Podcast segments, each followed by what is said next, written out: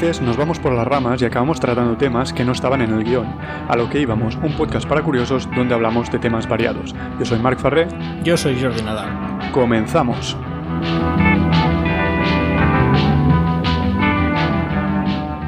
Hola a todos, eh, hoy es 21 de marzo de 2021, ya ha cambiado el año por, al final, después de tres meses. Y para variar estamos aquí con Jordi. Eh, hola Jordi. Buenas, ¿qué tal?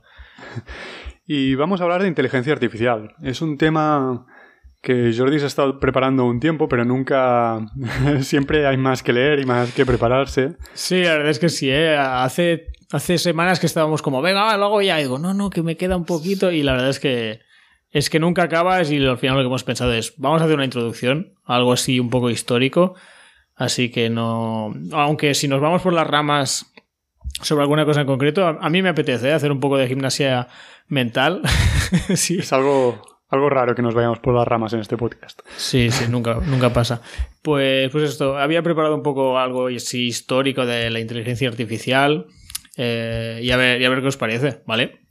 Sí, la idea era que este iba a ser el primer episodio del podcast, pero lo hemos ido dejando atrás porque, bueno, posponiendo, porque no, no acabamos de tener nada preparado. Pero bueno, lo que dice Jordi, vamos a hacer una pequeña introducción, esperamos hacer un episodio de más o menos una horita y vamos a hablar un poco de, de qué ha sido la inteligencia artificial a lo largo de la historia. Bueno, no sé, vamos, vamos paso por paso. Ya iremos viendo qué, qué va saliendo.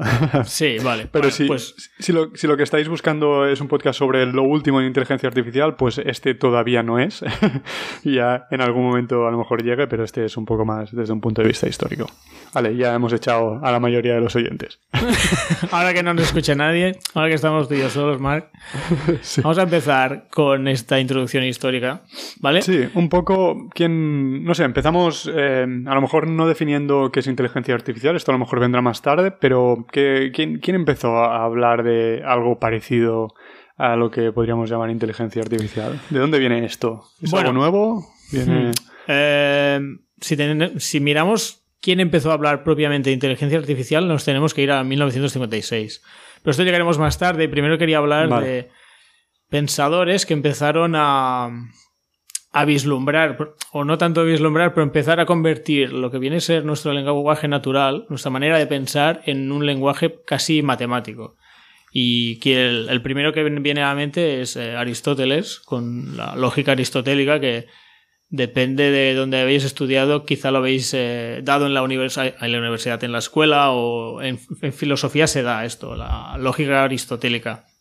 Es como, es como un, paso previo que era necesario, ¿no? Antes de ponernos a, hablar de inteligencia artificial, hay que, hay que poner, ostras, eh, un lenguaje en el que puedan pensar.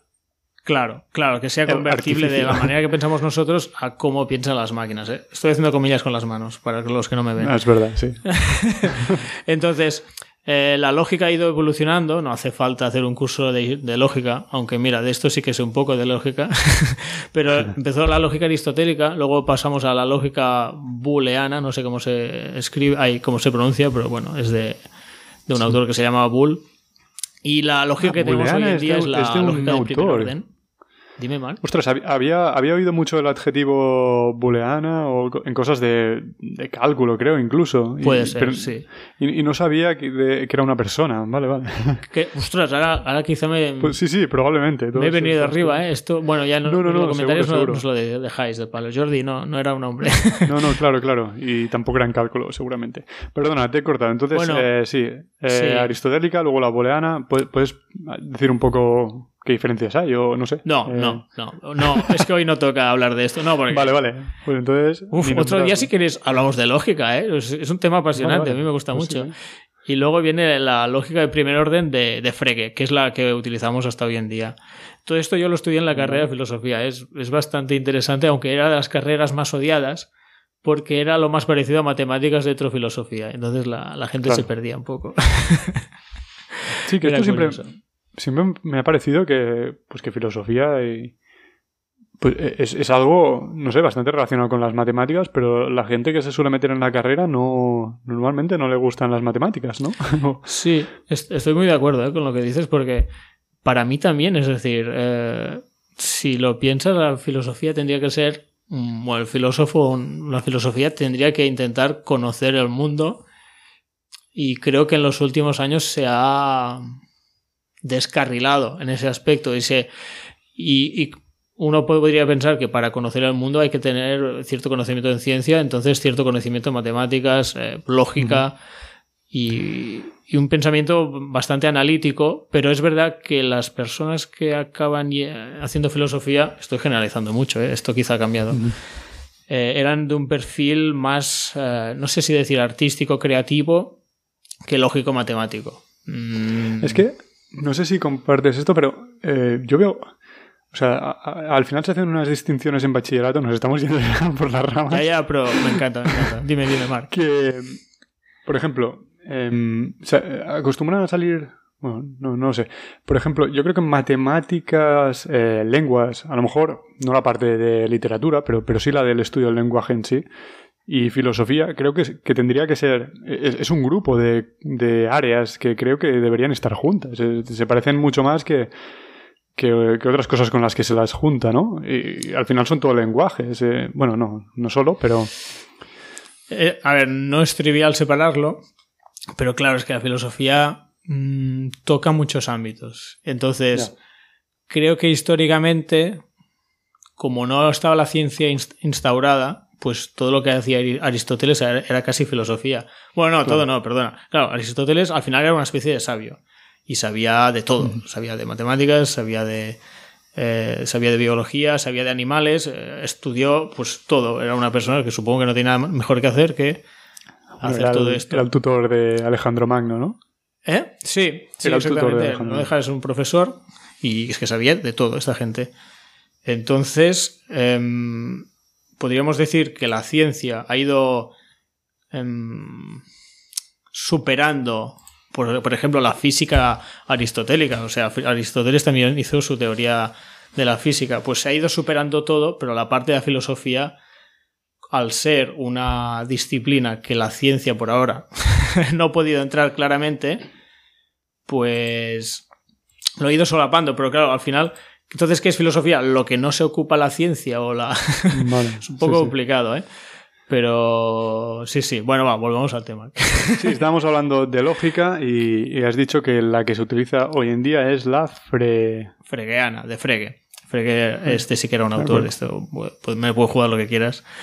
Muy, querido. Y, bueno, sí, esto lo que decíamos. Mm, no se hablaba en ningún momento de inteligencia artificial, pero sí que es una manera de convertir lo que decía, nuestro, nuestra manera de hablar, nuestra manera de pensar, porque al final piensas con un lenguaje en, en proposiciones matemáticas prácticamente. Quizá os suena todo lo típico de P implica Q, P o no P, las tautologías, mm. las contradicciones, P, P o no P, esto es una, tautología, cosas así. Pues vendría a ser la, lo que es la lógica, ¿vale? Esto es la lógica fregiana, bueno, todas, todas. Fregue, fregue. Vale. Hoy aprenderemos una palabra, ni que sea, un autor. Ostras, sí, sí, me está gustando esta. Al final del, capítulo te lo pregunto, Mark.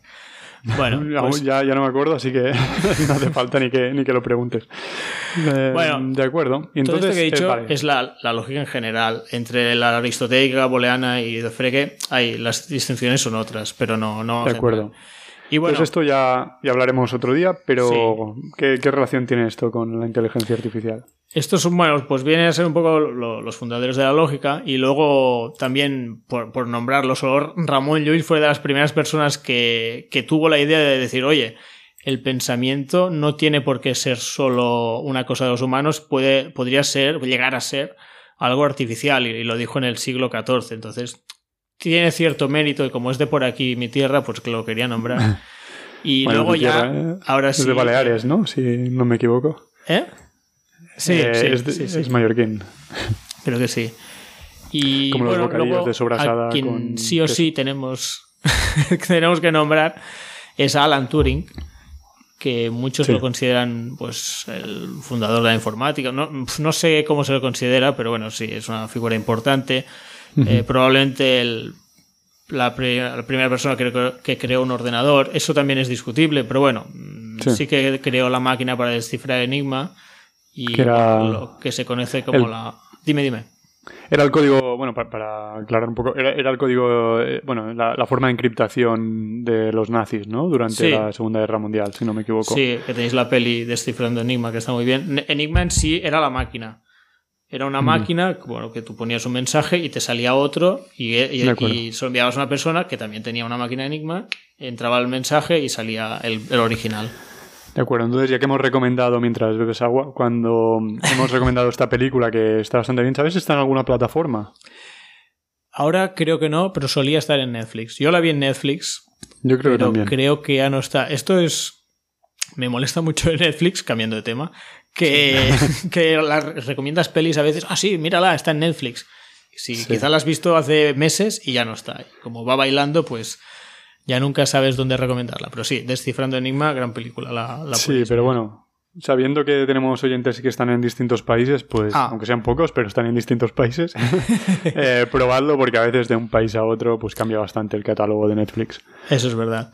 Bueno, pues Alan Turing, eh, volviendo al tema, eh, escribió un artículo en el que proponía ¿no? la, la, la, creación, la existencia de la inteligencia artificial. Es de, y no lo, no lo nombraba así exactamente, pero decía, bueno, que las máquinas llegaran a pensar como, las personas. Que vendría a ser un poco una, como podría ser una casi primera definición, pero bueno, sí. Y lo que él proponía para, para definir si una máquina podía llegar a pensar como una persona era el juego de imitación, que, que, se, que ahora hoy en día se conoce como el test de Turing, que quizá te suena. El test de Turing está viene a ser pues como coge un humano y, hace un, empieza a hablar como una persona, pero no sabe si es una persona o un ordenador. Y si no es incapaz de discernir si es una persona o un ordenador, o si lo confunde, o si dice, no, no, esto es un humano y es un ordenador, pues ese ordenador realmente tiene inteligencia artificial. Y esto es. Y a, día de hoy, ya, spoiler alert, no hay ninguna máquina que haya pasado el test de Turing. Pero... Ah, no, no hay ninguna. Ostras, pues me parecía algo hoy en día como, como fácil. No sé, así. No, para nada. Em, ¿Cuántas preguntas son? No sé, ¿cómo, cómo funciona exactamente? ¿Cuántas preguntas son? Es, es muy. Creo que era un tiempo limitado tipo cinco minutos, pero que podías hablar de cualquier cosa. Y a día de hoy es, imposible. Claro, de Alexa no, de cualquier cosa. No, no, no, no. Es que ni, mucho menos. Hay algunos, hay algunos programas, de vez en cuando seguro que si buscáis encontraréis un titular que dice que sí. Pero esto es, es muy típico, ¿no? Hay una es muy sensacionalista, ¿no? Sí, sí, Esto es el problema, ¿eh? Que esto, de esto quiero hablar luego que los artículos eh, son, quieren ser muy sensacionalistas, muy clickbait, ¿no? De, léeme, y luego lees y no, había para tanto. Pues sí, ha, habido algunos programas que se han acercado, pero era tipo, sí, este no lo, no lo distinguirías de un adolescente ucraniano que no habla bien el inglés. Y dices, bueno, vale. Hablando inglés, vale. o, Hombre, pues, pues... Parece broma, o, o, de mí hablando chino, ¿no? Seguro que ese no. Claro. Eso es muy fácil hacerlo. Claro, claro, vale, vale. Pues Esto es hacer trampa, ¿no? Y, ¿sabes si hay algún... algún no sé, ¿has visto algún vídeo? Esto sería, sería interesante ver algún vídeo, seguro que hay, ¿no? Que, en el que pongan a prueba algunas inteligencias artificiales. Eh, no, no he visto, pero sí. Sería divertido. Bueno, lo, pero claro, sí. Se nota, se nota. Al final, ya. el problema, me estoy adelantando, pero bueno, ya que viene al caso, el problema es que sí que tenemos Siri, tenemos... A veces te da la sensación que tenemos máquinas bastante inteligentes, pero es que no entienden nada. No sé si me explico. Es decir, incluso tienes el Google Translator que te traduce y parece, hostia, Google habla súper bien mil idiomas, pero es que no entiende nada, simplemente está haciendo relaciones de tipo lógica P implica Q para todas las palabras y, ahí te hace. Y incluso los sistemas que funciona por redes neuronales, que hablaremos más adelante o quizá otro día. Em, estos parece que simulan mejor, pero igualmente es que no entienden nada. Es decir, mm, funciona un poco por imitación. Por, le, das muchísimas conversaciones y él ve los patrones de cómo va una conversación y puede parece que tenga una conversación, pero realmente te das cuenta que no tiene consistencia, que no, es que no está entendiendo lo que dice. Pero, a ver, una cosa es que, o sea, una cosa, no estamos hablando, el test de Turing no prueba si el ordenador está entendiendo la conversación, lo que prueba es si tú crees que lo está entendiendo. sí, está claro. Eh, sí, es, decir, mm. podría un, un, ordenador engañarme sin...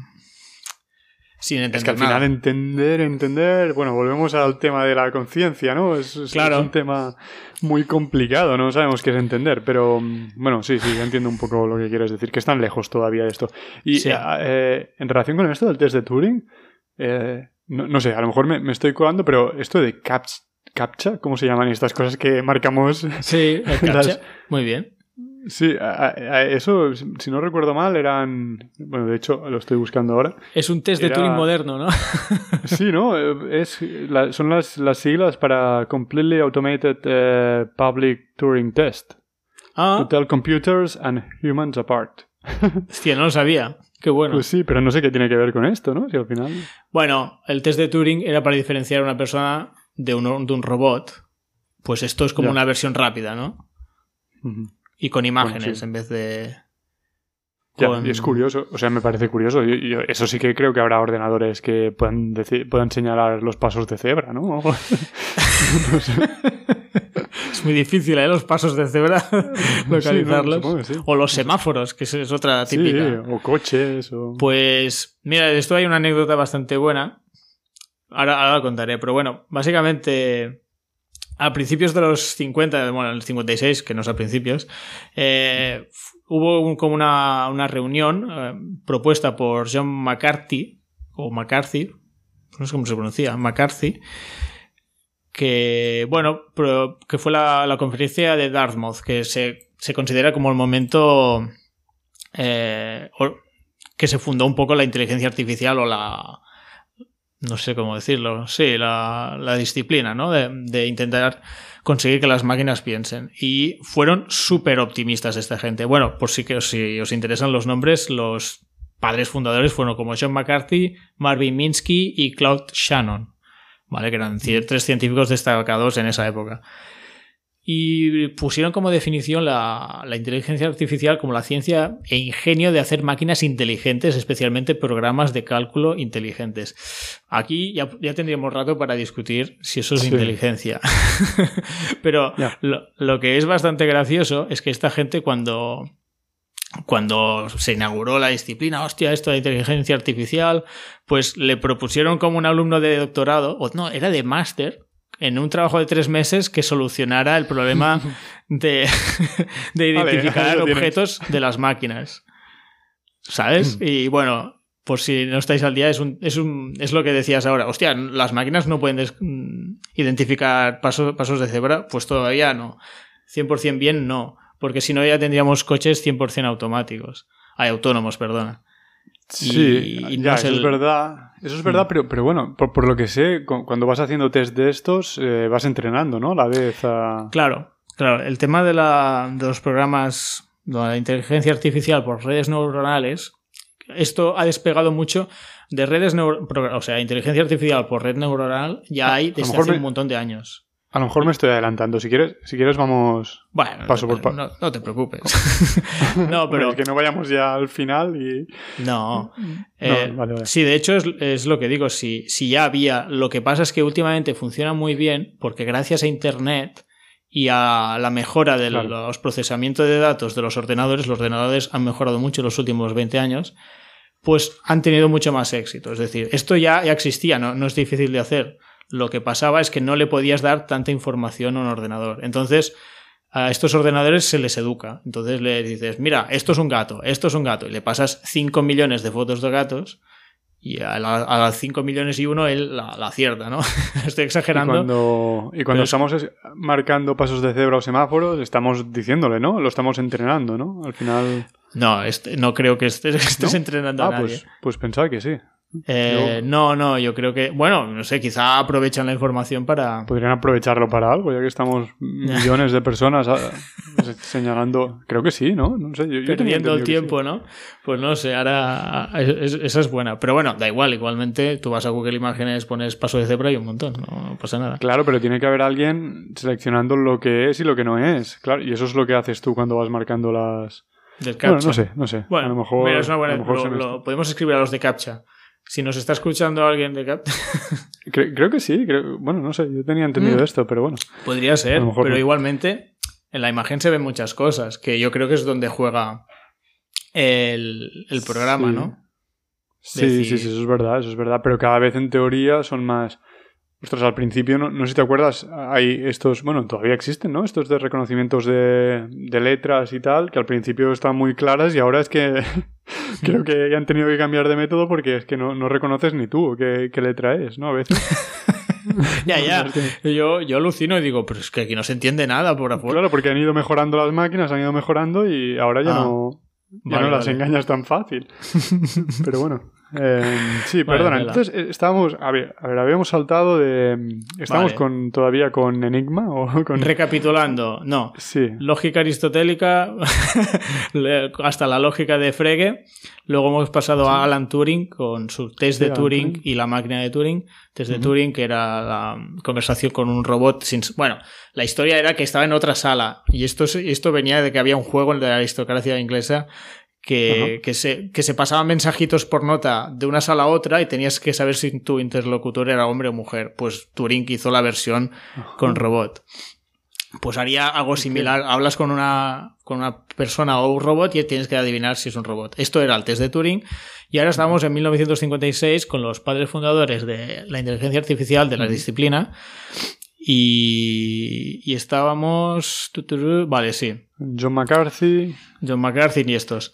Bueno, sí, lo, lo, lo, que habíamos acabado con el CAPTCHA, porque eh, no sé quién fue de los tres o que, que le propuso a una estudiante de, de universidad de, de máster que en, en, tres meses solucionara el problema de, de identificar imágenes para los ordenadores en tres meses, ¿sabes? Y bueno, llevamos 60 años. Aún está haciendo el máster, ¿no? Sí, el pobre chico allí llorando sangre. Ahí sudando sangre, quiere decir. Jolín, que no lo consigo. Bueno, pues espero que no se frustrara mucho esos tres meses. Pero sí, fueron muy, muy, muy optimistas. Y, y, esto lo se pagó porque al principio hubo como mucho optimismo, como sí, sí, esto ya lo tenemos, lo haremos fácil y luego se vio que no era para nada fácil. Y entonces vino como el invierno de la inteligencia artificial, que viene a ser como a finales del siglo pasado, que bueno, que se dejó de invertir básicamente, quedó como un poco olvidado, se dejó de invertir y, y bueno, no fue hasta finales del siglo XX que se, volvió, que se volvió a invertir un poco en inteligencia artificial y, bueno, apareció lo, lo, que muchos conocéis, ¿no? Que es el, la, mítica partida de, de Gary Kasparov con, contra el Deep Blue, que tuvo como... Esto era algo que te quería preguntar, exacto. Sí. Bueno, he hecho un salto aquí que obviamente hubo, hubo cosas en medio, ¿eh? pero sí, de los 80 al 2000... Y entre Aristóteles y Turing supongo que también. Pero, también, sí, pero no muy interesantes para el tema de hoy. es una primera aproximación y que iremos profundizando en siguientes, eh, en siguientes episodios. Entonces, eh, esto del Deep Blue, Deep Blue Sea, ¿no? Se llama, no, Deep Blue Sea. No, esto es una, es una película. Es una, película. Deep Blue. Bueno, ya tenemos Liberata Willy de, de episodios anteriores. Y ahora Deep Blue, sí. Liberata este Willy de que venía así del Free Will. madre mía. Qué nivel. No hagas spoilers, que es lo único bueno que, que dije en ese episodio. Em, tú sí que aportaste más, ¿eh? Pero en ese, Gracias, Mark. entonces, em, esto cuando, cuando pasó, que no, esto lo recuerdo cuando, cuando éramos pequeños, ¿no? Pero no, no recuerdo exactamente. Mira, el primer iba a decir desafío, sí, fue, fue un desafío de IBM al campeón del mundo del momento, que era Gary Kasparov, y lo desafiaron pues a luchar la, su ordenador contra él, y en 1996 lo hicieron y ganó... ajedrez, que ajedrez. lo hemos comentado. Ah, sí, perdón, no, no lo he dicho. Estaba dando mucho por supuesto, ¿eh? ¿no? Mm. Pues ganó Gary Kasparov en 1996 Y hicieron, y en el 97 IBM dijo que quería revancha y pues fue Gary Kasparov todo chulo diciendo, bueno, venga, va, me vais a hacer perder el tiempo otra vez. Y esta vez sí que perdió. Eh, no perdió 5 a 0, pero creo que perdió 3,5 o 2,5, bueno, algo así. Más justito, pero perdió contra, contra o sea, ganó el Deep Blue. ¿Vale? Esta fue la primera vez que una inteligencia artificial ganaba un, a un campeón del mundo del ajedrez. Bueno, a un campeón, al campeón del mundo actual del ajedrez. y bueno, fue tuvo mucho revuelo, no sé si te acuerdas. La verdad es que nosotros éramos un poco pequeños, pero... Éramos pequeños, pero yo creo que eso sí que estaba... No sé, se hablaba bastante de ese tema, hmm. creo. ¿No? Porque parecía, pero... mira ya un ordenador... Lo típico, ¿no? Lo del clickbait que decías. Ya tenemos un ordenador que, es mejor que la inteligencia humana, Aunque Internet en esos tiempos no, no, no, no era lo que es ahora, pero sí. Ya, ¿Cómo, ¿Cómo, se le llama este tipo de inteligencia? ¿Como dedicada o como...? Mm, había dos... experta, no decir, o especializada y... Sí, especializada igual, ¿no? Porque hay la inteligencia artificial como... Está la general. Bueno, de eso también hay... Quería hacer la distinción luego, pero ya que lo mencionas ahora... Sí.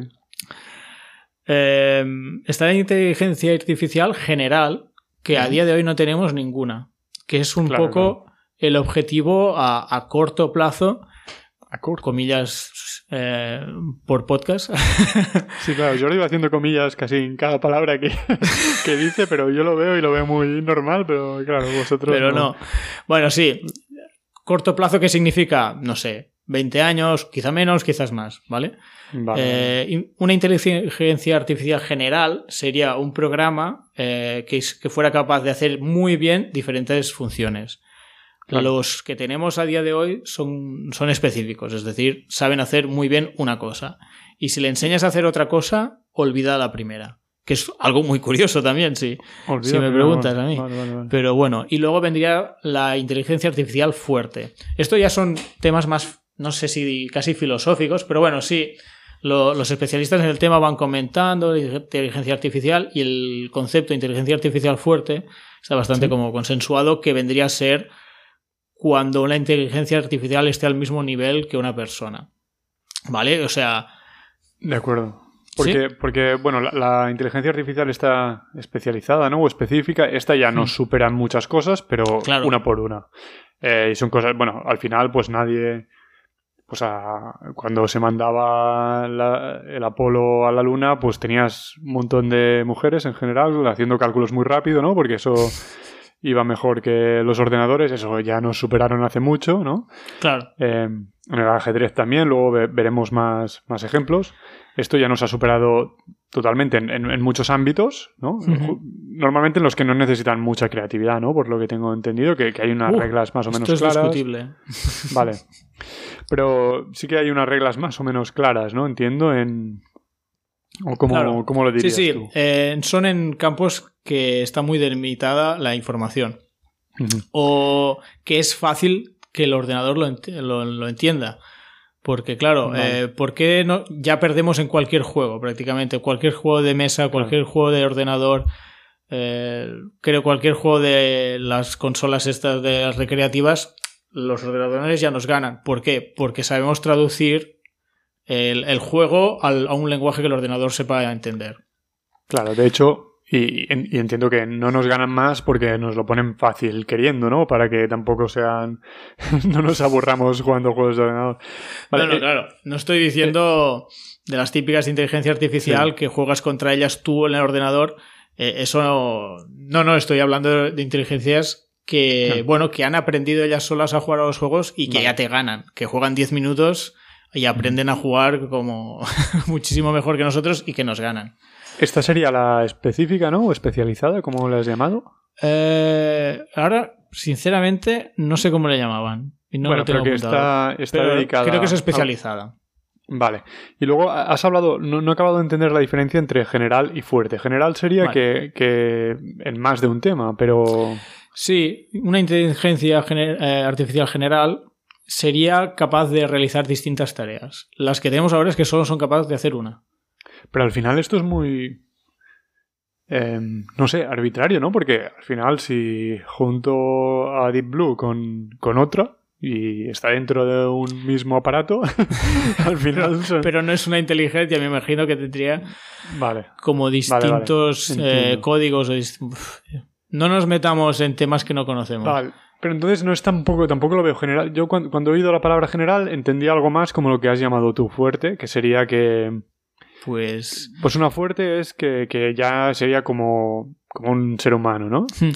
Que eso también tenía ganas de hablarlo, aunque nos estamos yendo un poco, pero bueno, luego volveremos a la historia, ¿vale? Pero ya que estamos con esto de la inteligencia, de la inteligencia artificial fuerte, claro, yo la definición y he oído expertos que decían que tuvieran estados mentales y conciencia. Digo, uy, conciencia, chan, chan, volvemos al libre albedrío, ¿eh? Digo, ¿cómo que conciencia? O sea, ¿tú crees que una un ordenador puede tener estado mental, estados mentales, ¿eh? como, como si estuviera enfadado o alegre o tuviera conciencia. Yo, yo no lo veo claro esto. Esto es algo que siempre me pregunto y luego tampoco tengo mucha respuesta, pero es que de hecho, es decir, para mí tampoco sé, o sea, imagino que tú tienes conciencia como la que tengo yo, pero no lo sé. Ya, no, tienes ninguna prueba.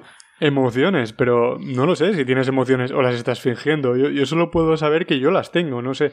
Que luego la conciencia no servirá para decidir las cosas. Si queréis saber de lo que estamos hablando, escuchaos el hace dos capítulos, el episodio número 6, en el que hablamos de esto, pero, pero, en, pero en el fondo la conciencia sí que existe. Luego que sirva para lo que sirva es otra cosa. Pero no puedo saber si tú la tienes o estás actuando como si la tuvieras. Y esto mismo pasará con, con los ordenadores. Al final es verdad, o sea, primero, esa, esa es buena. primero, ¿cómo sabes que un ordenador tiene conciencia si no sabes si otra persona tiene conciencia? Ah, claro, yo, yo, asumo que tú la tienes porque veo que eres bastante parecido a mí y digo, pues no seré tan raro que yo la tenga y tú solo la finjas, ¿no? Pero, pero al final, bueno, al final esto ya podemos entrar de si existimos solo nosotros, ¿no? Claro, te iba a decir, vamos al método socrático, ¿no? De Descartes al a la duda metódica. Vamos a dudar de todo. Sí, sí, claro, claro. Bueno, pues asumimos que sí, pero vale. Luego está el siguiente paso, ¿no? Del que hablabas tú, que entonces, ¿cómo sabemos que, un ordenador lo está fingiendo? Pues para mí es irrelevante, ¿no? Si al final, si para el resto de la gente parece que, la mm. tiene. Si, si se pues comporta como una persona. Como si la tuviera, pues pues, ¿qué más da si la tiene o no la tiene? Ya, bueno. por si sufre, ¿no? Entiendo. Pero yo los estados mentales, por ejemplo, me, parece como curioso porque lo define, yo mucho con reacciones químicas de nuestro cerebro, ¿no? Como el, amor o la que es segregar oxitocina y todas estas cosas. Y dices, mm, ¿tú mm. crees que por pensar mucho una inteligencia artificial puede tener estados mentales? Pues yo, no lo veo claro. pero bueno. No, pero, pero no tiene por qué ser por pensar mucho. O sea, puedes, al final, nosotros esto es una discusión que, siempre, no sé si, yo siempre la tengo con mucha gente. Al final, yo creo que nosotros somos una máquina, ¿no? ¿no? hay nada distinto. O sea, ¿por qué no definirnos como, una máquina nosotros mismos? Em, no hay mucha diferencia. O sea, si, existiera algo parecido a nosotros que estuviera hecho artificialmente, pues, pues vale, ¿qué más da? O sea, somos. Pues. Eh, nosotros las emociones, como dices, a lo mejor nos funcionan. Es una mezcla de inputs que nos entran desde el exterior, ¿no? Estímulos que nos entran y reacciones nuestras, ¿no? De hormonas o químicas, como lo hayas llamado. ¿Por qué no se puede simular algo parecido con un ordenador? Sí, sí, sí, sí, seguramente, pero claro, quizás entonces estaríamos hablando, ya nos estamos yendo un poco más lejos, ¿eh? Con la gimnasia mental, con cyborgs, ¿no? Eh, mezcla de ordenador con eh, materia orgánica. Es que no tiene por qué, porque, vale, sí, tú, tienes asumido que, nosotros, en nuestro caso sí, influyen cosas físicas, ¿no? Influyen eh, sustancias químicas, pero ¿por qué no se puede simular esto con algo totalmente virtual? Bueno, sí, quizás sí. Pero claro, entonces sería una simulación y no, no es que lo tuviera. Bueno, sí, estamos, estamos como siempre. Eh, simplemente sería virtual. O sea, es que para que algo exista no tiene por qué tener Em, existencia física, entiendo, ¿no? Mm, no lo sé. Esa es una buena pregunta. Yo creo que sí, pero bueno. Al final, bueno, no sé. Hay, Esta es difícil, ¿eh? bueno, no sé. Vi un vídeo que pondré en la descripción sobre. Bueno, perdona, ¿querías decir algo? No, no, no, no. Te... Quería acabar con la discusión que me estoy yendo mucho. Vale, Dime, solo. El vídeo, el vídeo.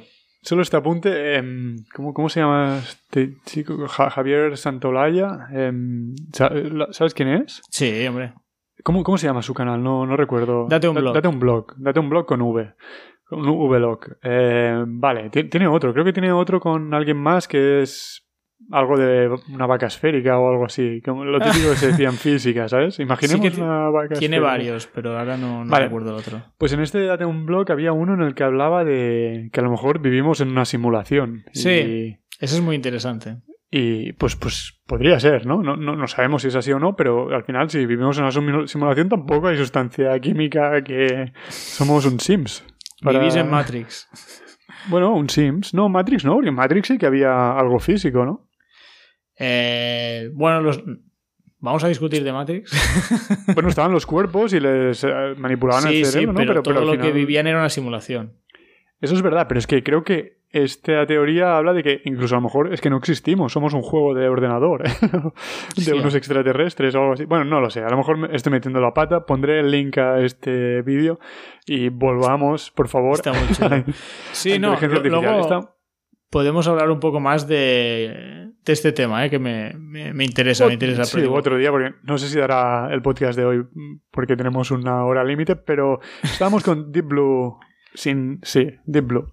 Muy bien, sí, sí, estamos con el Deep Blue que ganó a Gary Kasparov y bueno, fue como el primer hito de la inteligencia artificial. Alguna gente lo, lo, lo remarca como un changing point, ¿no? Como un punto de inflexión eh, que se volvió como a ganar fuerza. como había dicho, habíamos estado 20 años de como muy dejada, muy olvidada por, eh, por un primer optimismo en los años que se creó la inteligencia artificial, pero con la aparición de Internet y la mejora de los ordenadores, bueno, pues volvieron un poco a, ponerse de moda. Entonces, el siguiente hito que consiguió la inteligencia artificial, ahora ya más que autores, hablamos de, programas, que me parece más interesante, fue eh, Watson, que fue un programa que ganó, es que no, este no sé si lo conoceréis vosotros, pero es a Geopardy, ¿tú sabes qué es, Mark? Jeopardy. Eh, sí, es un... no, lo he visto, pero he visto, he visto las, eh, los vídeos estos en el que Watson ganaba. No sabía de qué fecha era. Pensaba que había sido más reciente. 2011. vale, no sabía la fecha, pero has hablado de esto antes que AlphaGo. Pero... Vale, pues eh, sí, Jeopardy es como un... Es un... Creo que es un programa, a lo mejor meto la pata, de preguntas y respuestas, pero en el que creo que te dan la respuesta y tienes que saber la pregunta. Sí, es algo así. Bueno, no me acuerdo yo sinceramente, pero sí, es un programa de, de televisión británico que tiene, no sé, llevan un montón de años haciéndolo y la gente estaba como muy especializada en, en, jugar bien a eso y tal, bueno, como, como muy cultural, ¿no? Que la gente lo ha vivido mucho, y entonces crearon un ordenador que ganó a, a, los campeones de este, de este juego. Creo que es de Estados Unidos, no sé. Bueno, a lo mejor Ay, perdón. A lo mejor están Estados Unidos. A lo mejor están en los dos países, ¿eh? No, no sé. Vale, no, puede ser, puede, puede ser. de los dos, puede ser, perdón. Por el acento del vídeo que vi, que vi pensaba que eran americanos, pero, pero no sé, puede, puede ser que esté, probablemente estén los dos lados. Me, me, estoy liando, ¿eh? quizás. Bueno, el Jeopardy este, No tiene importancia. Pues hizo, Entonces... hicieron un programa que, que, ganó y bueno, era curioso porque no, como has dicho, no es un programa, no era un concurso de preguntas. ¿Dónde está la capital de tal. Claro, que eso Wikipedia enseguida o, Alexa tal. Pues, no, sino que tenías que, bueno, si miráis cómo funciona el Jeopardy entenderéis que no es tan trivial que una inteligencia artificial gane este juego. Y bueno, pero se ve que ganó, pero que no acabo de convencer, porque algunas preguntas no las entendió bien y bueno, que no es no no ganó así mm, contundentemente, ¿vale? y bueno, esto fue en 2011 y otro, el siguiente hito que me pareció bastante curioso, que yo este no lo conocía, no sé si conocías tú, Mark, en 2015 crearon una inteligencia artificial que dijo que podía ganar a los mejores jugadores de póker del mundo, en, cara a cara, ¿vale? En la modalidad heads up. Porque yo pensaba, digo, hombre, esto tampoco es tan, tan difícil. Hacer una máquina que gane al póker, mm, como la gente es tan mala. es que al final el póker tiene mucho de probabilidad. Quiero decir, ¿qué se considera ganar? ¿Cuántas manos tienes que.? Ahora, sí, sí ya que preguntas y te interesa, pues vamos a hablar cómo, cómo se hizo, que me, parece una, manera bastante deportiva de hacerlo.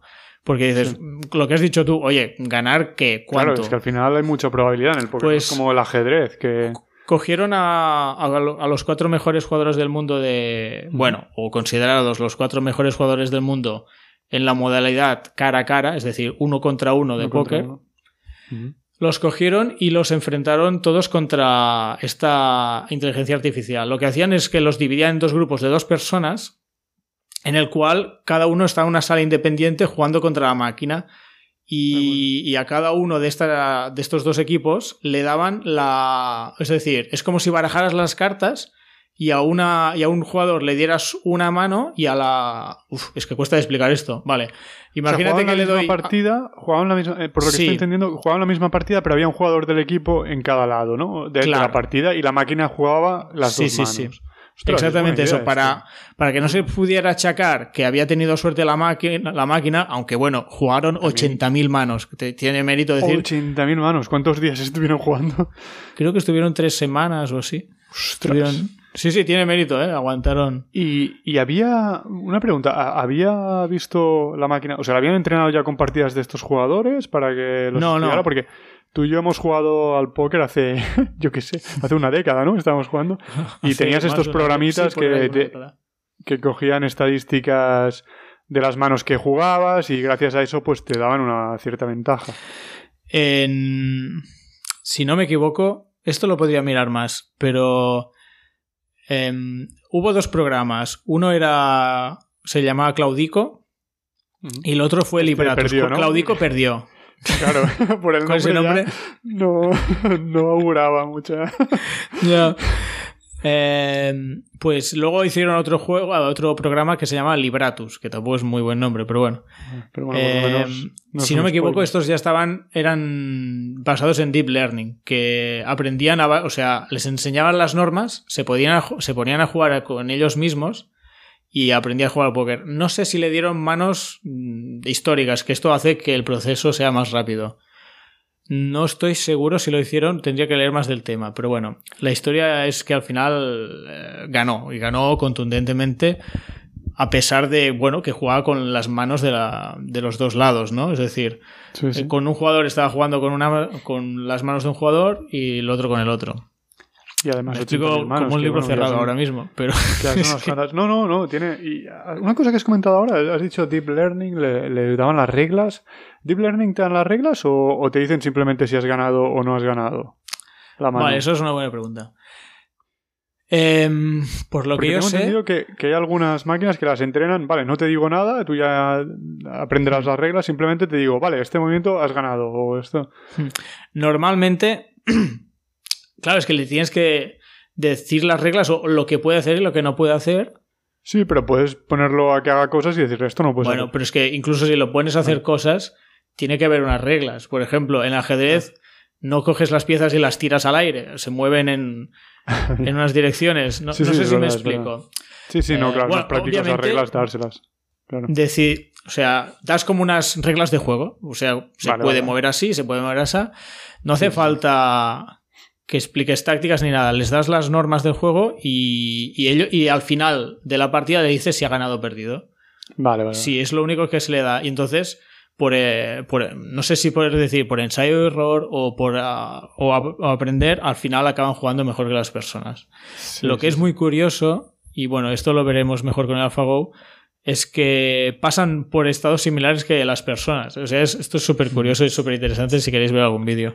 Pero el mismo proceso que ha, que ha, llevado a la humanidad a jugar distintas jugadas en el ajedrez las fue pasando, por ejemplo, el programa que aprendió a jugar, que aprendía a jugar solo el, ajedrez.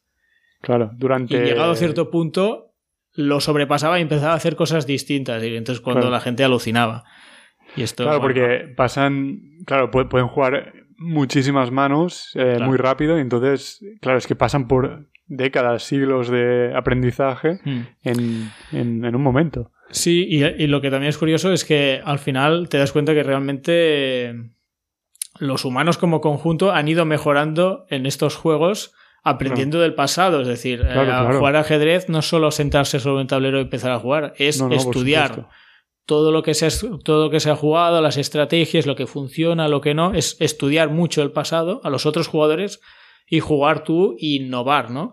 Que es lo que decías tú antes de la creatividad, que por eso tú me decías, ah, no sé qué, necesita creatividad, los ordenadores no tienen creatividad. Mm, bueno, no he dicho eso, ¿eh? No, he, dicho eso. He, preguntado si, si, general implicaba algo más así o... Bueno, a lo mejor lo he pues dicho, pero no es lo que quería. Vale, vale. No, no, perdona, es que escucho tantos podcasts que ya no sé qué, me ha dicho uno. No, no, a lo mejor lo he dicho, pero... Vale, vale. No, no, no, no. Pues no, pero puede ser. entonces lo que estás diciendo es que eh, eh, en este caso tienen creatividad. No, no sé, no sé qué querías decir. No, claro, lo que quería decir es que es discutible si tienen creatividad o no, o si hacer jugadas que nunca se habían hecho es un signo de creatividad. Porque en este caso sí que tienen creatividad. Pero para ellos no es creatividad, es ensayo de error. Bueno, yo es como lo entiendo, es decir, sí. estos ordenadores han jugado infinitas, bueno, infinitas no, un montón de partidas a un juego y han visto cosas que nosotros no habíamos visto. Para nosotros es creatividad, como, hola, mira, esta jugada nunca antes nadie la había hecho, este ordenador es creativo. Y el ordenador, yo veo que no es creativo, simplemente ha visto más lejos que nosotros. Es como si hubiera vivido más años Claro. Que nosotros, eh, bueno, sí, muchos más años de experiencia que hemos tenido nosotros. Claro, claro, es verdad. Sí, ahora ya veo que la palabra creatividad es bastante. Es bastante Pero problemática. Yo te digo, hay gente que, dice que sí, que claro, que estos ordenadores son creativos. Dicen, ¡guau! Es que son súper creativos. depende del punto de vista. Al final, todas las palabras son etiquetas, las cosas son lo que son. sí, eh, sí, sí, por supuesto. Eh, decir creatividad, esto es creatividad, bueno, sí, quizás no. Cuando un jugador de ajedrez hacía una cosa nueva, creativa y, salía bien, hostia, qué creativo. Quizá ha tenido suerte. o quizá ha visto más allá que los anteriores y sí, sí que ha sido creativo o se ha arriesgado. Bueno, no sé. Eh, sí, sí, ya veo, ya veo el problema. Sí, sí, ya, ya, ya, veo el problema y creo que esto también puede ser un punto. De acuerdo, pues eh, recapitulando un poco, hemos visto. Con el, distintos ejemplos, hemos hecho, hemos visto el, el, del ajedrez, ¿no? Que fue, estamos hablando un poco de, distintas inteligencias específicas o especializadas, no sé cómo lo hemos, hemos, llamado, que han ido aprendiendo a jugar a varios juegos, ¿no? Primero hemos hablado de ajedrez con Deep Blue, luego Jeopardy, que era el concurso este americano, o inglés, no sabemos. luego eh, el póker, ¿no? Sí. Y ahora ya te has avanzado un poco. Bueno, una pregunta que te quería hacer. ¿El Jeopardy este, has dicho que era 2011? ¿Ha habido intentos nuevos desde entonces? O... No que yo sepa. Al menos no. Vale. Entonces, eh, ahora ya te has adelantado un poco, ha salido AlphaGo por aquí. Y, bueno, primero a lo mejor habría que aclarar qué es el Go, porque. O el Go, no sé, le estoy llamando Go, pero probablemente no se llame Go, ¿no? Creo que es, Go. Es Go a secas, no es inglés. Es... Que no es una cosa muy común en. bueno, el Go, para quien no lo sepa, es un, es un juego de mesa milenario chino. Hostia, ¿chino? Creo que sí que es chino. Creo que sí, creo que sí. Bueno, es chino, lo que pasa Perdón, es que ¿eh? se juega en otros sitios, pero creo que es chino. Es chino, ¿no?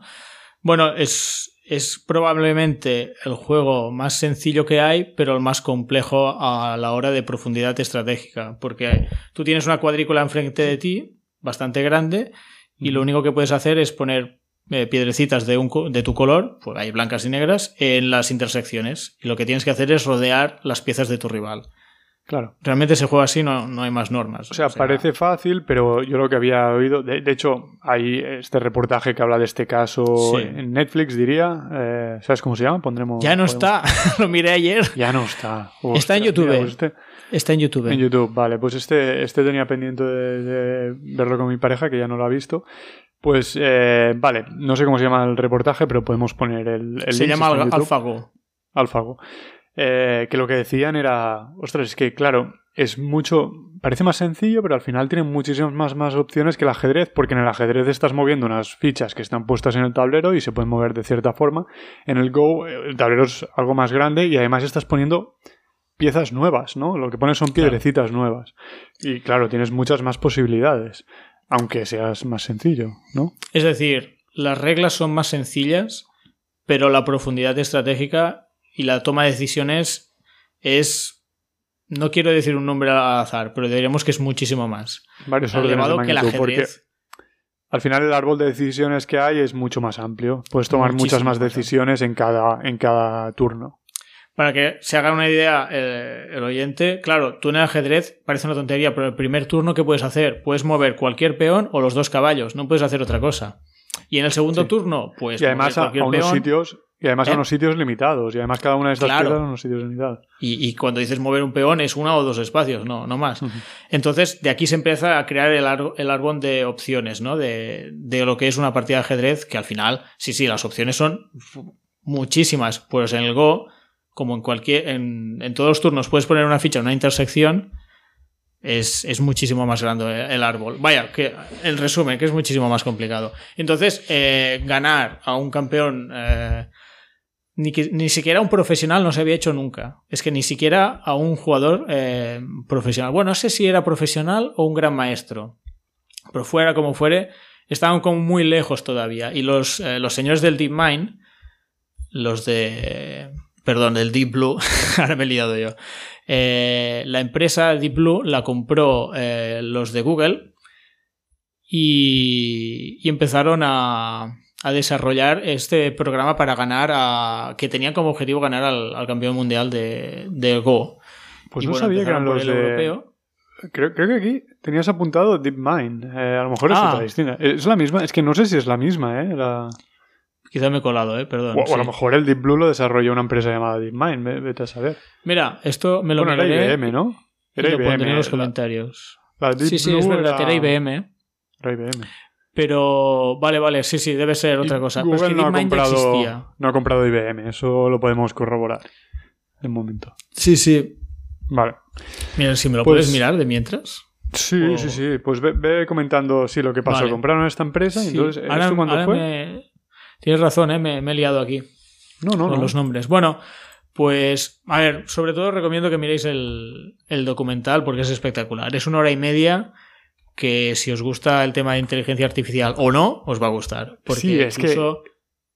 Dime. Sí, perdona, no, no. O sea, lo que iba a decir es que no es, que creo que también lo ibas a decir. no- a lo mejor no ves tanto cómo funciona el Go, pero ves más las, las emociones, todo lo que hubo alrededor, ¿no? Eso es, Mm. no, al menos eso, eso me dio la sensación a mí. To- todo... Exactamente. Lo que iba a decir es que es muy entretenido. Es decir, no se, no profundizan en mm, nada técnico, lo puede ver hizo, cualquier ¿no? persona y lo disfrutaréis mucho porque fue, fue muy épico toda la historia de, del, del AlphaGo, la verdad, ¿eh?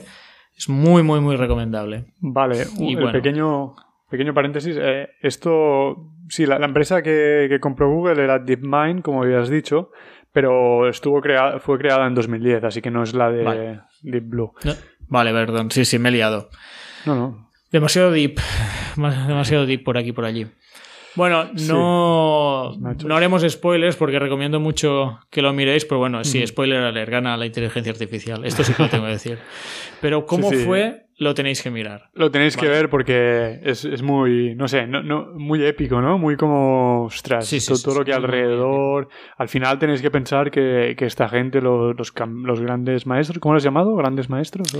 Sí, sí, es tipo ajedrez, creo. El- Pues- Este era campeón mundial. Era como. y el- este en concreto, en ese momento, no sé si todavía, el, el campeón mundial era coreano, que esto también es algo curioso. pues, eh, y, y, y claro, es que son gente que desde pequeños es casi casi lo único que han hecho. Durante toda su vida han estado haciendo esto, cada día, muchas horas, siempre. Pues sí, harán clases de otras cosas, pero... Muy sí, saben hablar y tal, ¿eh? Que no. sí, pero que, que se han dedicado siempre, o sea, han ido siempre a una escuela que ponían la mayoría de las horas en esto. Claro, es gente que le ha dedicado muchas horas. Y, y todo lo que hay alrededor, pues parece, no sé, es, es bastante Claro, épico. eh, Luis eh, Lisedol, el, quien perdió, eh, era un héroe nacional. Es que, y en ese momento estaba representando a la humanidad. Ese hombre Sí, tenía sí, una sí. carga encima, el pobre. Claro, y llegaban cuatro frikis, bueno, a lo mejor unos cuantos más, pero que ni sabían prácticamente jugar al Go, pero habían creado esta inteligencia artificial que aparentemente sí que sabía. Esto era quizá lo más humillante, pero bueno, Claro. yo creo que. Bueno, mirar el documental, es que iba a comentar sí. más cosas, pero nos estamos No yendo de tiempo y Vale, es súper interesante, ¿eh? O sea, si, si de algo os tenéis que mirar hoy, que recomiendo, mirar este documental. Que Sí, sí, a mí me enganchó. ¿eh? Vi el documental y me empecé a informar sobre la inteligencia artificial, me, me apasionó mucho. Si está en YouTube pondremos el link, pero si no, buscadlo en cualquier plataforma porque a lo mejor en vuestro país pues está. Así que Vale. probadlo. Vale, pues lo innovador de, AlphaGo, que, esto creo que sí que es interesante, es que sí que fue la, primera inteligencia artificial que solo dándole las normas y diciendo si había ganado o perdido, ganó a un campeón mundial. Y obviamente también consiguió lo mismo con, eh, en el ajedrez, si no me equivoco, también, o sea, el mismo programa se le enseñó a jugar ajedrez y también jugaba mejor que los humanos. Luego, si os interesa, se, hacen competiciones entre IAs, diferentes inteligencias artificiales, y una inteligencia artificial posterior a AlphaGo, que, creo que se llama AlphaZero. Esto lo estoy diciendo de memoria, así que me puedo equivocar fácil. E hicieron como un campeonato y, ganó a varios eh, inteligencias artificiales especializadas en, ajedrez. Es decir, si. No sé cómo lo hacían exactamente. Creo que les daban a los tres como tres días y que, aprendieran ellas solas jugando y luego echaban partidas y ganaba Alfa Cero. O sea, era más eficiente. Pero bueno, sí que los de Google. Dime, Mark. No, perdona, porque, porque AlphaGo estuvo bastante tiempo, ¿no? Lo que se ve en reportajes es que la entrenan también con un campeón europeo y tal. Es decir, que, no, es, no es algo tan rápido. Y entonces, mi duda es, y entonces, si dices que esta es la primera que, se entrenó así, ¿cómo, cómo se entrenaba Deep Blue? Deep Blue, porque yo, por lo que tengo entendido y por lo que esto también es que parece que no solo mire documentales yo en mi vida. Hay un documental que está bastante bien. No es un documental, era una serie de Salvat. ¿Os acordáis de estos de, de fascículos? Es Salvat, ¿no? La enciclopedia, también la, enciclopedia. Bueno, la enciclopedia Salvat, pues tenían unos fascículos de la pasión del ajedrez o no sé qué del ajedrez. Se llamaba. Y, en estos, uno de los capítulos comentaban la partida esta. Y bueno, claro, era como a finales de los 90, a principios del 2000. Y lo que venía a decir el, el documental este, los fascículos estos, decían que ese programa era un programa que sabía jugar al ajedrez y que muchos ajedrecistas les habían puesto las partidas de Gary Kasparov, es decir, hicieron una máquina para ganar a Gary Kasparov, no hicieron una máquina para jugar al ajedrez. Vale, eso no sabía. La era, era muy distinto, era un, programa, era un programa para que jugara ajedrez. Y además le habían enseñado muchas, bueno, muchas no, todas las partidas de Kasparov como, y cómo en cada situación cómo resolverlo, ¿no? De acuerdo, o sea, tenía programado directamente, vale, si este hace esto, entonces hace esto. Sí, algo así. Mm, no lo explica muy bien y yo tampoco soy informático. Pero lo que venía a decir ese documental es que hicieron trampas. O sea, el documental era muy pro ajedrez y decían que, que, esa partida, que había sido una. que era un, no sé, como una estafa, porque le había entendido una trampa, que Kasparov estaba cansado ese día. Es muy bueno, ese, si lo veis, también es muy, muy interesante, porque en ese pues documental salen muchos ajedrecistas, y esto claro, debía ser 2000 o 2000 y poco, o finales de los 90, eh, diciendo que nunca, que nunca, nunca, nunca un ordenador ganaría a un profesional.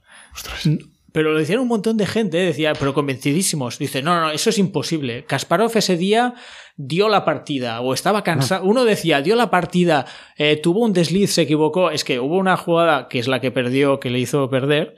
Si te fijas, quedaron tres y medio, dos y medio, ¿no? Como que está bastante parejo. Pues hubo como una jugada que fue, hizo un error garrafal, Kasparov. Eh, movió el alfil en un sitio en vez de otro. Empezó como una salida italiana en vez de una española. Una cosa súper rara.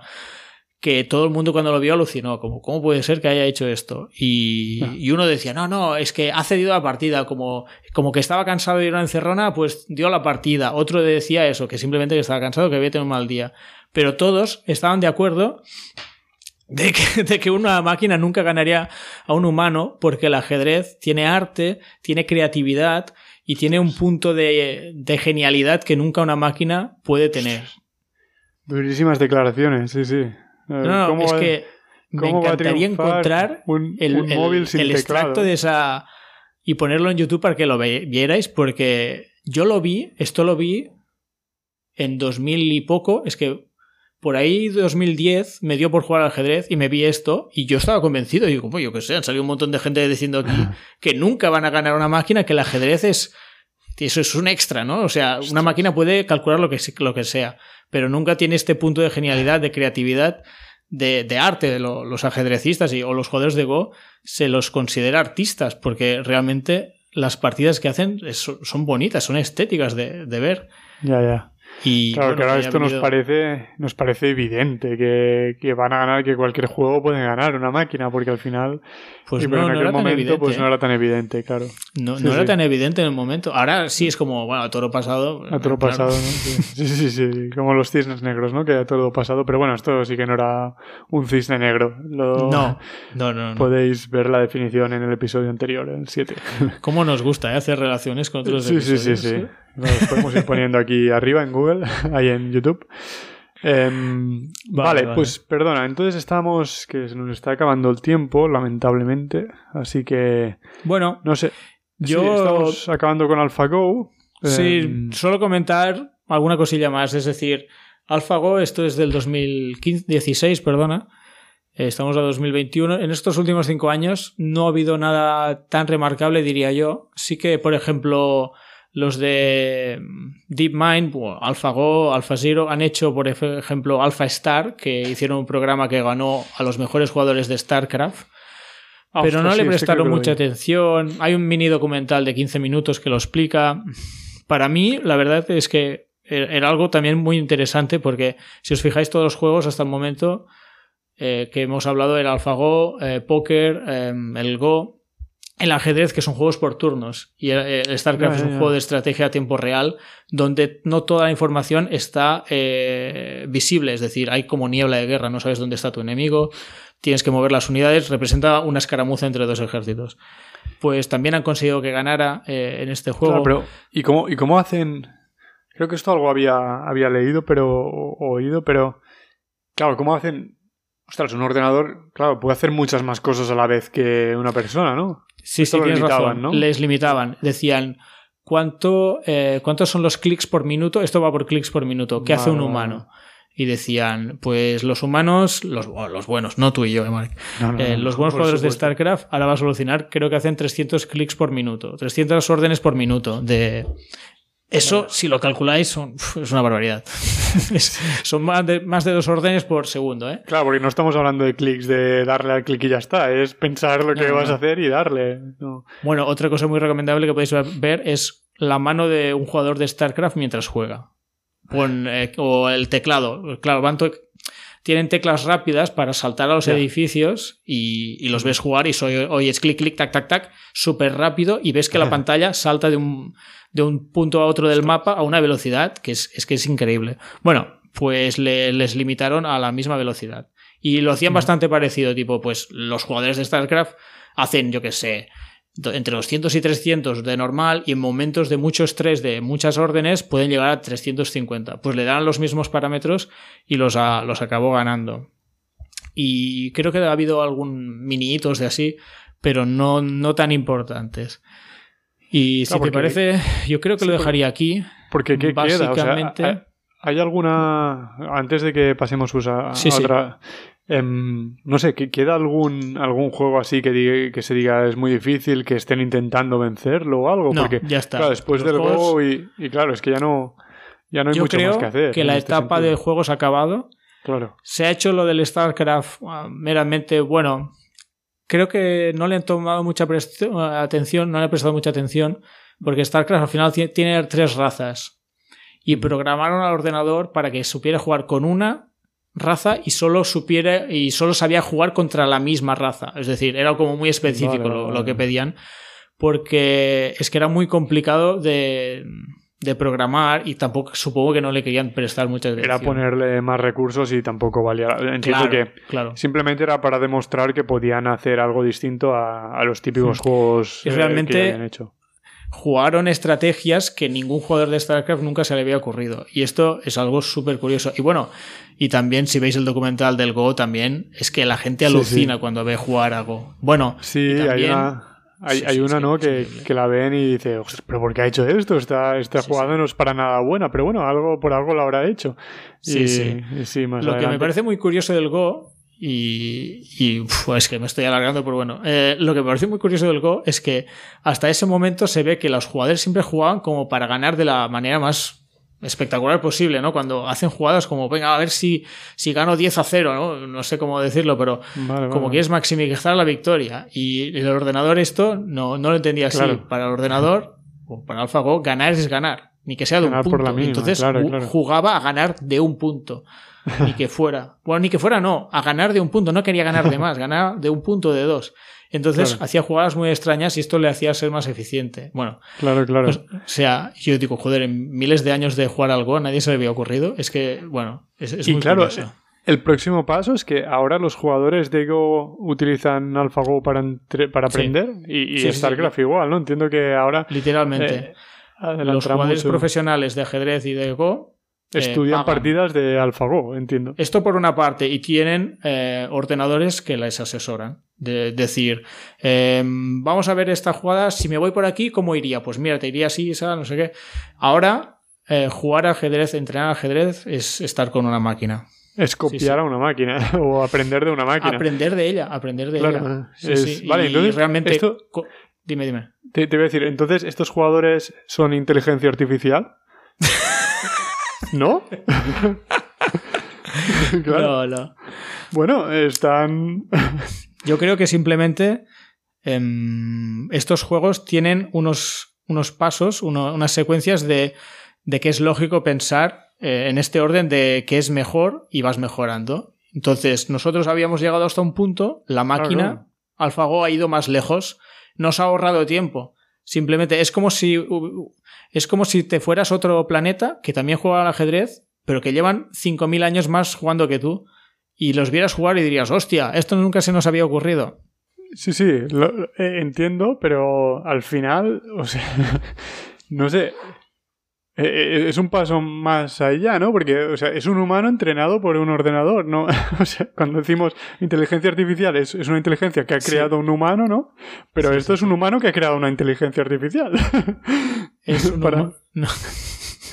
Bueno, en cierto modo... En cierto modo, es un humano que, le ha entrenado una inteligencia artificial. Es que una inteligencia artificial le ha enseñado a jugar. Sí, sí. Bueno, le, le, ayuda, claro. A ver, que ya se utilizaba antes pero ahora muchísimo más. O sea, antes ya había programas bastante buenos que te ayudaban y tal. Sobre todo el tema de, mm, lo típico que hacen los ajedrecistas, los del Go, ¿no? Pues si me voy por aquí, ¿cómo ir a la partida? Así, así, así, tienes tanta probabilidad de ganar. Ah, vale, pues mejor no.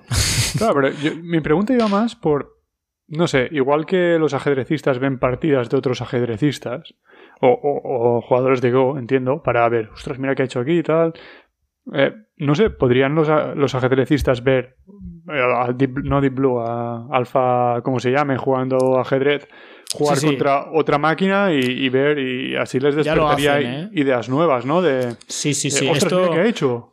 en no, YouTube decía, está lleno. No decía poner ellos utilizarla como herramienta para ver las consecuencias de lo que harían. Digo al revés, pues como inspiración, como mm. creatividad, de ver cosas raras, vamos al final, nuevas. todos ajedrecistas, bueno, no soy experto, ¿eh? pero cuando hay dos cosas que hacer con el ajedrez, es, una es jugar, jugar para mejorar, y la otra es estudiar. Y cuando estudian, se estudian partidas pasadas. Ahora se estudian además partidas de, de ordenadores. Y sí, sí, sobre todo ordenadores contra ordenadores, ¿sabes? De estas. Pues entonces ya es un poco. Está un poco, yo creo, desvirtuado ya, porque al final. Yo creo que sí, un poco sí. Porque hemos, hemos roto un poco la. Es como la natural que iba siguiendo el juego. Pero bueno, simplemente hemos avanzado unos años, ¿eh? Esto no, esto no tiene Claro, claro, pero al final es un poco doping, ¿no? Porque el que tiene. No, es verdad, al final el que tiene acceso a esto, pues tiene más posibilidades que el que no, ¿no? Pero siempre hay doping, porque esto me hace gracia como no, no sé qué, es más justo. Bueno, y este es muy bueno, eh, no hay doping. Y bueno, y también ha podido entrenar desde los 13 años con un, entrenador personal, eso también es doping. Eh, un tenista, por ejemplo. Bueno, pues, pues sí, yo no he podido entrenar desde tan pequeño con un entrenador personal. Bueno, es, eh, mientras no te metas cosas para pensar más rápido, yo creo que no es doping. bueno, sí, sí, mientras esté, o sea, el tema es lo que está aceptado y lo que no está aceptado y ya está, ¿no? Al final. Sí, sí, sí. A ver, yo creo que es, es una época maravillosa para estar vivo por mil razones con esto de la inteligencia artificial. Es que en 10 años he, pasado de ver un documental donde decían que es imposible que las, que las máquinas nunca ganen a un profesional del ajedrez, he, pasado a, lo que acabo de explicar, es que es alucinante. O sea, mm, ya me dirás en que otro momento de la historia cambiaba tanto la realidad. una época muy interesante para vivir. Seguramente en el futuro se vivirá mejor, pero aquí estamos viendo esto, estamos viendo qué hace Bitcoin, ¿no? Enlazando con el episodio, que, también es un experimento. También hemos visto el experimento monetario de dejar de usar el, oro, ¿no? Creo que es, es un tema interesante. Vivir Uy, este tienes que hablar otro día. Tienes muchos deberes, Mar. Bueno, sí, sí. Creo que tú tienes más. Yo la verdad es que sí. Ahora te toca hablar a ti unos cuantos. no, a ver bueno, no. Hoy he explicado un poco lo que vendría a ser como historia, entre comillas. Hemos hablado de inteligencia artificial y tal. Quedan muchos temas sobre inteligencia artificial. Creo que también hay mucho, mucha divagación que podríamos hacer, que si te apetece otro día lo hacemos, como posibles usos, posibles malos usos, por ejemplo. Mm releía a Harari el otro día y decía esto que, bueno, es bastante pesimista con la inteligencia artificial y decía muchas maneras que podría salir mal la cosa, cómo podría salir bien, qué podrían solucionar las máquinas, la fusión de hombre y máquina, que también hay un libro súper interesante se llama uh, Artificial You, donde una mujer eh, dice que bueno, que esto lo tenemos a la vuelta de la esquina y realmente se está invirtiendo mucho dinero en esto, en crear eh, bueno, esto se está estudiando mucho cerebro y para intentar que, para mejorar nuestros cerebros, ¿no? Y entonces, entonces tendremos personas fusionadas con, ordenadores, más o menos. Es que es eso, es que al final yo creo que será difícil distinguir un poco entre qué es, qué es humano, qué es máquina y, al final, o sea, Claro, a ver, si, si, tienes un Skynet y extermina a la humanidad de golpe, pues para esos que ha exterminado, pues sí, es una putada. Pero al final es como una evolución de nosotros mismos, quiero decir. Sí, esto si nos mata, vale, pero si nos extinguimos, porque nos extinguimos y ya está, y siguen viviendo máquinas que hemos iniciado nosotros, al final, porque eso es la continuación de la humanidad, ¿no? Es un poco... Claro, sí, esto también lo decía Harari en el libro este de Homo Deus, de, bueno, al final el Homo sapiens quizá está a punto de extinguirse en unos siglos y aparecerá un Homo lo que sea, que será hombre y máquina a la vez. Pero bueno, solo será, máquina, o sí, será que nadie se lo tome como, ¡ah, vamos a morir! Bueno, saldrá algo mejor, esperemos. Algo... Bueno, mejor o no, no lo sé. Más evolucionado como que otras cosas anteriores, no sé. Evolutivamente, pues en este contexto hemos sobrevivido mejor, pero no. Sí, sí, sí. Esto es entrar en temas de ética que, es bueno y que es malo. pero me gustaría hablarlos otro día. Estoy, lanzando, dejando un cliffhanger aquí para otros episodios. Sí, sí, sí, sí, sí. Yo creo que cosas que, esto... que se pueden hablar. Sí, yo creo que esto ha sido una introducción muy básica, sobre todo para gente que no, que no hubiera leído el tema y que, no sé, para ver un poco distintos hitos, creo que son algo que te puede empezar a enganchar a aprender de este tema, pero evidentemente alguien que ya hubiera leído, pues probablemente la mayoría de estas cosas no le hayan aportado mucho. Eh, ya. Pero bueno, es que también este es nuestro público, ¿no? A veces eh, intentar hablar de temas muy distintos, empezando desde un nivel muy básico para que pueda, para enganchar a gente a querer aprender más, ¿no? Ya sea en siguientes episodios o leyendo por su cuenta. Y, Pero sí, definitivamente quedan muchos temas muy interesantes de los que hablar y, mm. lo haremos en episodios distintos. Bueno, una cosilla, bueno, eh, lo pondremos en la descripción, pero así de memoria déjame nombrar un... Me tienes que pasar una lista de estas cosas, ¿eh? que luego si no me tengo que escuchar otra vez todo el podcast para saber qué tenemos que poner en, la descripción. Te pasaré una lista, perdona. Última bueno, pues hay un podcast que se llama Captcha, curiosamente, y que mm. habla de inteligencia artificial. Son 14 episodios. Ya lo han dejado de hacer, ¿eh? fue como algo ya pensado con inicio y final. Lo han hecho los de Chataka muy profesional y que va gente con, papeles, ¿no? Como nosotros. Y muy, interesante. Luego, bueno, este sobre esto lo que quería decir. Luego tenéis un podcast que se llama eh, eh, Inteligencia Artificial en inglés, Artificial Intelligence, ah, AI, del ex Friedman, que tiene 160 episodios de más de tres horas solo sobre inteligencia artificial pero visto desde distintos puntos de vista. Este es brutal, sí, sí.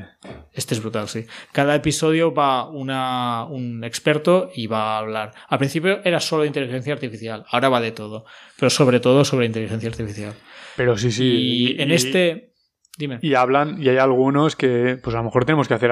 No he escuchado muchos, pero a lo mejor me he escuchado 10 o así. Y hay algunos que hablan de cosas que te petan la cabeza de una forma que a lo mejor no son tanto de inteligencia artificial, pero incluso, no sé, que es brutal. Sí, sí, sí. Si entendéis, si entendéis bien el inglés, un podcast súper recomendable. A mí me encanta. El podcast del ex Friedman lo, descubrí cuando empecé con todo esto de la inteligencia artificial y ahora lo escucho igualmente. Hablan de cualquier cosa. Va gente muy diversa y me encanta. Lo, hace muy bien el chico y cosa que me da mucha envidia. Y, lleva gente súper top. muy top. ha ido Elon Musk, ha ido eh, Penrose, eh, científicos, Richard Dawkins. Es increíble, o sea. Sí, sí, creo que está, está en en el MIT, ¿no? Y, trae sí, sí, sí. creo que sí. O sea, es un podcast con recursos, no como nosotros, y que no gente. Pero sí, sí, no, ostras, es brutal, sí. Pues ese también, son los dos que quería recomendar, uno en castellano y otro en inglés. Y obviamente mm, pasaré a ver si encuentro algún enlace de, de vídeos que he visto y cosas así. Y de libro no, os puedo recomendar este de Artificial You, pero bueno, esto ya, como hablaremos en el futuro de esto de fusionar cuerpo, hay cuerpo, hombre y máquina, pues ya, ya, ya lo nombraré entonces, ¿vale? Sí, pues me parecen buenas recomendaciones. Eh, sí, claro, no, no. Y libros también es que, claro, como esto avanza tan rápido, bueno, no, de lo que hemos hablado, lo que hemos hablado es historia, así que eso sí que se puede encontrar en un libro, supongo, pero, pero es que los otros temas avanzan tan rápido que es que casi no hay libros, ¿no? Es, ya Los libros son de historia, ¿no? de historia sobre esto, pero no. Es verdad, ¿eh? no, no, no creo que valga la pena mucho ir con un libro en este caso. Hay que estar al día, seguir las fuentes más que están más actualizadas y ya está. Pero bueno, incluso aunque no estés en el al día, eh, es interesante ver lo que ha pasado en las últimas décadas, porque ya oh, es... sí, sí. Es aún, es aún mejor, porque no, no, no, te pasa como a mí que estoy esperando que salga otra cosa. Exacto. Bueno, pues si te parece, no sé, ya hemos hecho algunas recomendaciones, creo que ha quedado bastante cerrado, pues lo dejamos aquí eh, y habrá próximamente eh, otros episodios sobre este tema. Gracias Jordi por, por preparártelo. de nada, nos vemos Marc. Thank you. Gracias por escucharnos. Si te ha gustado el podcast, te agradeceríamos que le dieses al corazoncito en iBox, like en YouTube o 5 estrellas en Apple Podcast. Así nos ayudarás a tener más visibilidad y seguir con este proyecto. Recuerda que puedes dejarnos comentarios en la plataforma por la que nos escuchas o contactarnos por correo electrónico en aloqueíbamos.gmail.com, por Twitter arroba alqíbamos o por Instagram alqíbamos, todo junto. Puedes verlo en la descripción del audio. En capítulos posteriores intentaremos dar respuesta a vuestros comentarios o preguntas.